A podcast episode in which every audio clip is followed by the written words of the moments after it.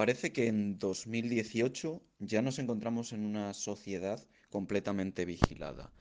Y para muestra tenemos eh, la situación en la que está actualmente China, donde sabemos que hay una situación de vigilancia masiva eh, claramente implementada por el gobierno.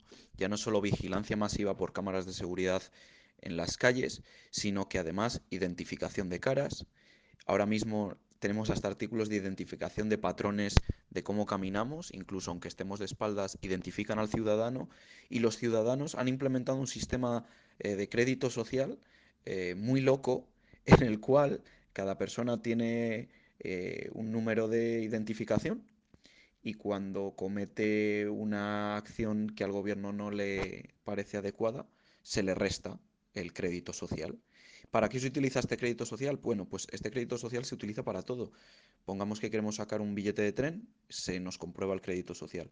Queremos pedir una hipoteca, eh, queremos hacer una compra, queremos eh, asistir a un evento, todo esto se comprueba a través de este crédito social, lo cual nos coloca en una sociedad en la que si actuamos en contra de los deseos del gobierno, estamos excluidos completamente de la sociedad, ya que se está implementando esto en, en todos los sitios.